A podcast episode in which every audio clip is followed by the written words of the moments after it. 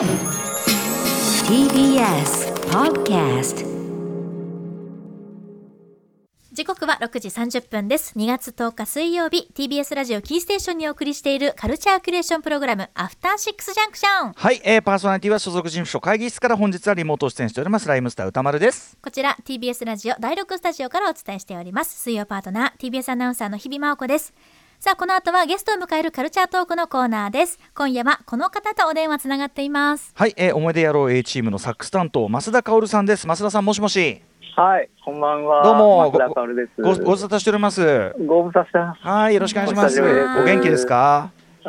元気です。ね元元気いっぱいこうねあのいろんなこう ミュータント中華を食べている時代っていうの、はい。ね今でもあちこち飛び回ったりはなかなかできないからっていうのがありますよねそうですね。あ思い全然近場ですね。だし思い出やろうとしてもなかなか大変なんじゃないですかだってあ全然そうですね。ライブできてないですけどね。ねえちょっと皆さんともお会いしたいですしね思い出やろうのライブまた拝見したいですけども、はい本日はえーすで、に始まっておりますが増田さんどんなお話を聞かせていただけるんでしょうか？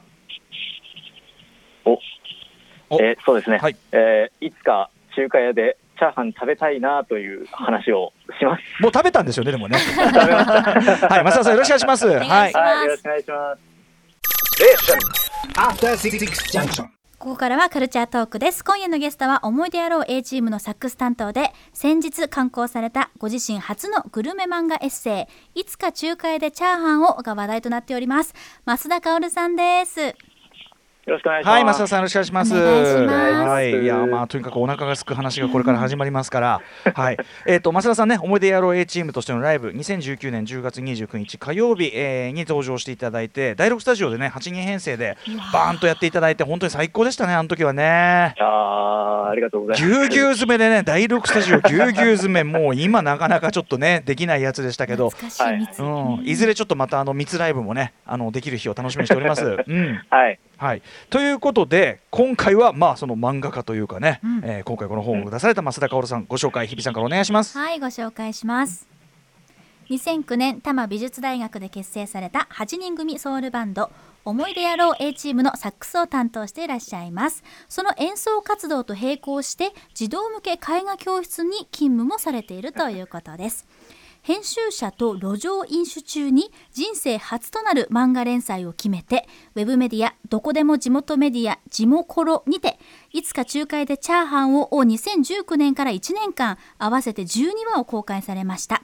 そして昨年末この連載を加筆して再構成した単行本「いつか仲介でチャーハンを」をスタンドブックスより刊行好評につき早くも重版決定ということではいおめでとうございます。ありがとうございます。いやーもうねあのめちゃめちゃおいもうとにかくおなとんお腹がすくっていうか すんごい猛然と食べたくなるし、えー、とそのお店にも行きたくなるしあとはい何気に勉強にもなるというですねなんかすごい、はい、素晴らしい一冊でした。ありがとうございます。なんかグルメグルメ漫画に新たななんか傑作が現れたという感じが本当しますよ。あら、うん。あらら。いや出ますね はい。でということでじゃあぜひちょっと今日はですねこの,、まあ、あの本の話を伺いたいんですけど、はい。まずちょっとこの本の作りの話でこれあの全体本のこのペパラッとめくるとですね僕はい。ずっとあの本はカバーを取って読む癖があるんですけど持ち歩いて、あはい。めくるとすごくこう味のあるおじさんがこれうんなんかチャーハンをなんかね町中華的なところで食べている感じの写真が載ってますけどこれどなたなんですか？あーっと、うちの親父ですね。やっぱりお父様。あ親父かわいいお父さん。可愛い丸眼鏡がお似合いで。ねえということでちょっとぜひですねこれあの本をね手に取った方ちょっとカバーを取ってみていただきたいんですけど。まずちょっとそうだじゃあ根本のところなんですけどはい。ちょっとなんていうんですかねどういうラインのこう食べ物を食べるこう本なのかというのをちょっとぜひ増田さんご自身からご説明いただきたいんですけどああ、そうですね。うん。えっと、中華料理屋さんで、いわゆるあの、ちょっと定番と言われてるような、例えばチャーハンだとか、うんうん。あとはまあ餃子、まあ、ラーメンね。ラーメンみたいなものではない、うん。どっちかって言ったらあまり注文されないような、うん。ちょっと普段うん。スポットライトの当たらないような料理を、まあ、うん中心に、はい。あとは定番ではないうん。食べ方だとか、定番ではない楽しみ方だとか、そういうのをうんやってみようかっていうはい漫画ですね。まあ、例えばその中華料理屋さんのメニューにいきなりオムライスがあるとか、まあ、カレーとかもね、たまに見かけますけどね、うんうんうんうんああ、あります、ね。そういう方向のやつそういう方向のやつを食べ始めたらもうそればっか気になっちゃってそればっか食べるようになっちゃったことですもんね。はい。増田さんちなみにこの漫画の中でねそのあのなんていうのじゃない方的なその中華ばっかり食べ歩いてたらオムライスとか太っちゃったってすごくいっぱい書かれてるじゃないですか、顎がなくなったとか。でも今なんか Zoom 越しにお顔拝見すると全然顎尖ってんじゃないですかはいと思って。とってもシャープでいらっしゃる。ああ、最初は太ったんですよ。うんうん。最初は太ったんですけど、うん。全体としてはなんか、あの、漫画描いてる時間の方がだんだん長くなってきちゃって、あ落ち着いてきた。け結果的にちょっとずつ痩せてきたっていう。ああ消費カロリーがやっぱりね 漫画隠しカロリーの方に。うんいやしかし増田さんこれまずねグルメ漫画として何が素晴らしいって、まあここの言い方のねあの増田さんこう言いしていいか分からないけどとにかくやっぱ漫画うまいっすよ。あ、本当ですか？特にはい食べ物を本当に美味しそうに描きますね増田さん。あーありがたいです。めちゃくちゃ美味しそうなんですけど。すごいしずしずる感っていうんですか？そう。しずる感まさに、その例えばあのはい。天津飯とかそのあんがかかってるようなもの、うん。あんがかかってるもののあんの光沢とかも含めた食感みたいなものがすげえ伝わってくるんですよね、絵から。あありがとうございます。これはもともとこういう食べ物の絵とかってよく描かれてたんですか？え、あの、自分あの、クッキングパパって漫画がすごい好きで、うんうん。はい、あれも、あの、結構途中に、うん、結構写実的な料理の絵がボーンって出てきて、食べたくなっちゃう。ああいう漫画を描きたかったんですよね。食べ物を食べ物でバーンとこう決めてくるっていうか食べ物の絵そうでですね。あの、人物とかは割と簡単にシンプルに描いて、確かに人物は投げやり極まりない シンプル うんうん。投げやりに。うん、人物は投げやり極まれない感じの絵なんだけど絵だ絵とやっぱお店店構えとかは割とバーンってね描かれてますよね、はいこれって写真ベースには一応してるんですか？そうですね。あの、じ出てくるお店とかが実際のお店なんで、うんうん。なんかあんまり変に脚色して描けないなと思って、はい。そういうところは写真家をベースにして描いてましたね。いやーまあとにかくこの映画をうまそうでバンバンバンバン読んじゃうんですけど僕ただね 僕自身はねその先ほどおっしゃったようなあの、はいお店に行ってじゃない方のメニューを頼むってことをまずしない人間っていうかすげえ食に、あのー保守的なんですよ、食に関しては。なのわかりで、だからまず最初にそのじゃない方に、最初からそうだったわけじゃないんですよね、増田さんも。あもちろん、あの、餃子とビールばっかり食ってましたね、大体。うんうん最初はそうだったんだけど、どどっからその切り替わっちゃったんですか、そのじゃない方に？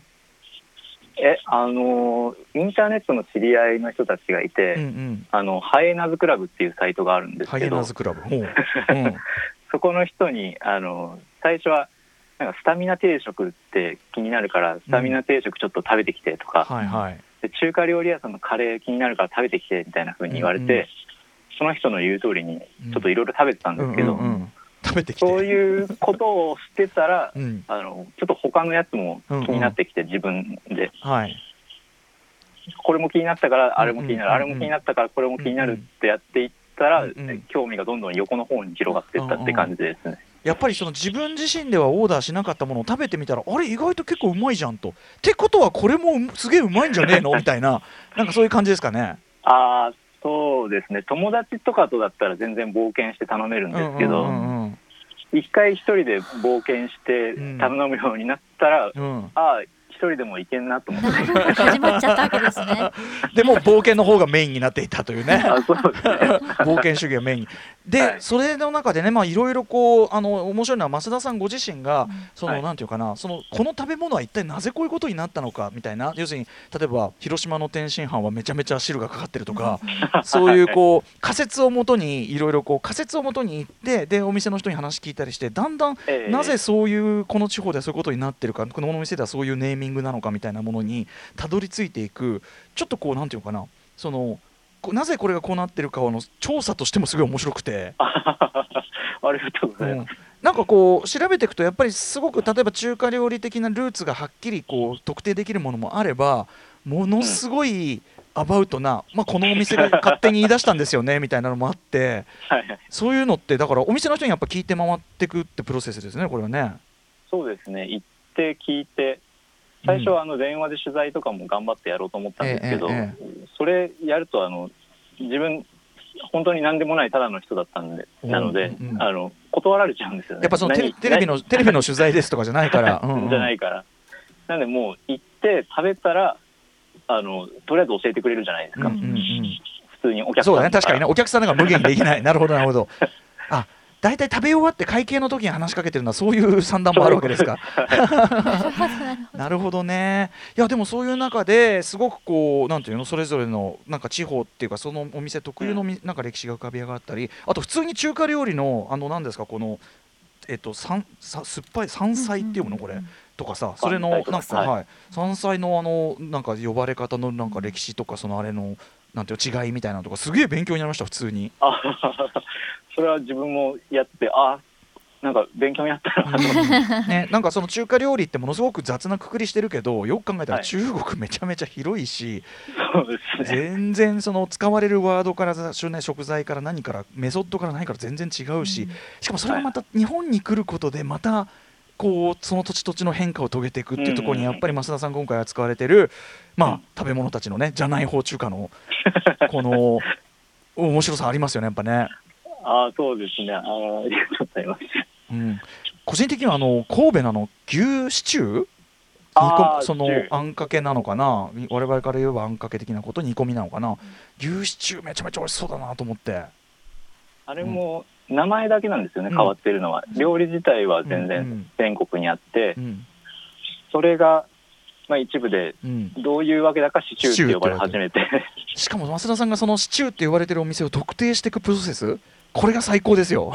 あれ自分でも感動しましたねえ 完全に特定しましたもんね、この中でね。最高ですよ、これ。そのくだりもぜひ皆さん読んでいただきたいんですが。ということで、えー、と今夜はですね増田さんがその日本の各地の中華料理屋で出会って印象深かった、えー本場の味とは多分違うかもしれない。あと我々が思ういわゆる中華料理とも違うかもしれない。えーなんだけども、それはどうでもいいとこなるぐらい、えー美味しくて奥が深い。そんな突然変異的中中華料理、えーミュそれをミュータント中華料理と銘打ちましてご紹介していただきたいと思います。増田さん、1品目のミュータント中華料理、お勧めしたいのは何でしょうか？おえー中華うどん。中華うどん。中華うどん。中華うどんってこれ 僕もこの本読んでて最初にすごい引っかかりましたよね、この中華うどんの項は。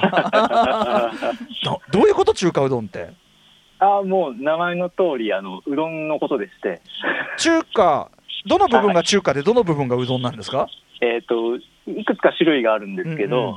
基本的にはラーメンのスープにうんうどんを入れてみましたっていうことがあ麺がうどんに変わったというね。はいはい。例えば、うん。えっと、京都だとあの真っ黒いうん。醤油スープにはい、あの九条ネギの刻んだのがたっぷり乗ってるとか、ええうん。あとは尾道なんかだとうん。いりこだしのスープにめっちゃびっしり背脂が乗ってるみたいな、いわゆる尾道ラーメンの中にうどんが入ってる。その土地ごとのラーメンのスタイルを踏襲したうんうどんが食べられるっていう。そうかそうか。だからはい。場所によってそうか。味は土地土地のラーメンが違うように中華うどんも形を変えていくわけですね。そうです。これでもぶっちゃけちょっと僕、はい。これ一番想像する。美味しいのこれ。う んそれが半々ぐらいだあの半々か。ううまくいってる場合はどんな感じなんですか？ううまくいく時は本当にあのその京都のやつだったら結構麺が、うん。まあ、ふよふよしてるんではい。スープを吸ってくれたりだとか。あ意外とそのうん。背脂もうん。抵抗なく食べられたりとかするんですけど、松田さんご自身が割とやあの柔らか麺がお好きっていうのもありますもんね。あそうですね。それはありますね、うんうんうんうん。えじゃあそのえっていうさその 半々のもう半分の方はどうなんですか？もう本当に何も考えずにあのラーメンのスープに うどんをバーッたから出しましたみたいな。全部そうだとは思うんですけど。なんか余ってない考えずに試さずにやっちゃってる感じですかね。アイディア一発勝負の、うん。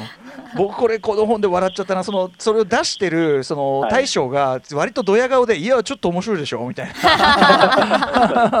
いやそのだからその場合ってやっぱあれですかそのやっぱりうどんとそのラーメンのつゆが分離した感じでこう認識されちゃうって感じなんですかね。